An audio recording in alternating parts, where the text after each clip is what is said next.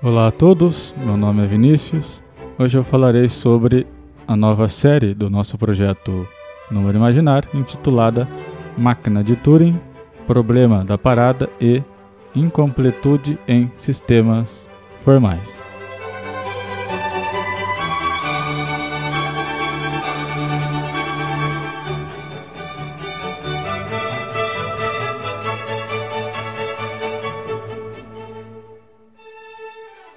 Muito bem, então estamos iniciando uma nova série chamada Máquina de Turing, Problema da Parada e Incompletude em Sistemas Formais, que será uma série criada especialmente para os padrinhos e madrinhas, colaboradores do nosso projeto Número Imaginário de Divulgação Matemática, na qual eu pretendo apresentar alguns conceitos e resultados da Teoria da computabilidade.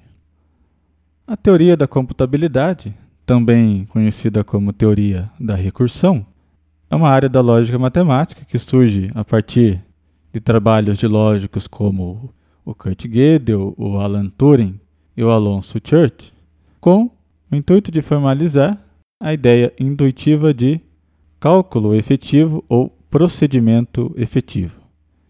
E o que seria essa ideia intuitiva de procedimento efetivo? Então, basicamente, seria uma série ou sequência de instruções que, se seguidas passo a passo, de forma não criativa, isto é, independente da criatividade do executor, consegue-se resolver determinado problema.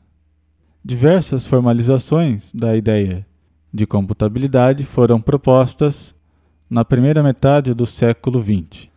Uma dessas formalizações, a qual darei destaque nesta série, é a formalização proposta no ano de 1936 pelo matemático inglês Alan Turing, que ficou conhecida justamente pelo nome de máquina de Turing. Na época, Turing estava trabalhando em um problema que vai ficar conhecido pelo nome de problema da decisão da lógica de primeira ordem, que foi formulado pelo matemático alemão David Hilbert. Esse problema consistia basicamente em determinar se existe um procedimento efetivo que decida se uma dada fórmula da lógica de primeira ordem possui ou não demonstração. Turing irá, então, primeiramente, formalizar essa noção de procedimento efetivo requerida pelo Hilbert e, de posse dessa formalização, conseguirá responder de forma negativa ao problema da decisão, ou seja, não há um procedimento efetivo que consiga responder se uma dada fórmula da lógica de primeira ordem qualquer possui ou não demonstração. Nesse caso, a gente diz que esse problema é indecidível. A prova da indecidibilidade do problema da decisão da lógica de primeira ordem, dada pelo Turing, faz uso de um resultado fundamental e interessante, que ele também encontrou, que hoje conhecemos como a indecidibilidade do problema da parada.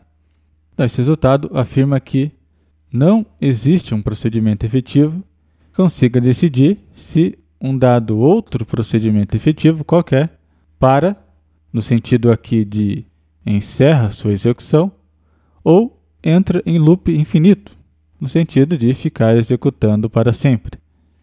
Esse resultado da indecidibilidade do problema da parada será o tema central dessa nossa série. E para chegarmos até ele, até o problema da parada, eu pretendo então, primeiro, apresentar uma formalização das máquinas de Turing. Depois, falar sobre computabilidade de funções. Então, o que significa dizer que uma função é computável. Apresentar também duas definições importantes da teoria da computabilidade, que são conjuntos recursivos e recursivamente enumeráveis.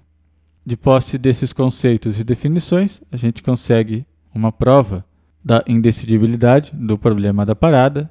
E por fim, vou exibir também uma aplicação, digamos assim, desse resultado de indecidibilidade na teoria de sistemas formais, que é o fenômeno da incompletude em determinados sistemas formais.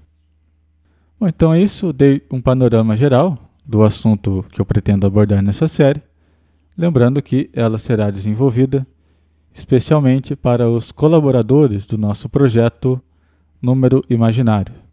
E para ser um colaborador do nosso projeto, você pode acessar a plataforma Padrim. Nosso endereço é padrim.com.br barra número imaginário e lá fazer um breve cadastro e clicar no botão apadrinhar. Você escolherá a quantia que desejar contribuir e se essa quantia for igual ou superior a R$ 13,00, você terá acesso ao ambiente Moodle do nosso site, cujo endereço é numeroimaginário.com.br barra Moodle, no qual encontrará mais conteúdos em áudio e em vídeo sobre lógica e sobre matemática.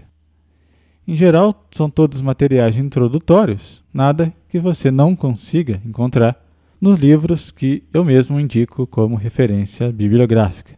Então, o intuito de solicitar sua colaboração é criar um mecanismo de manutenção e continuidade do nosso projeto, inclusive também para dar sequência ao desenvolvimento daqueles materiais que são os podcasts e as três séries em andamento do nosso canal lá do YouTube, que são as séries sobre lógica matemática, teoria de conjuntos e fundamentos da matemática. Então é isso, obrigado por ouvir o podcast e até o próximo episódio.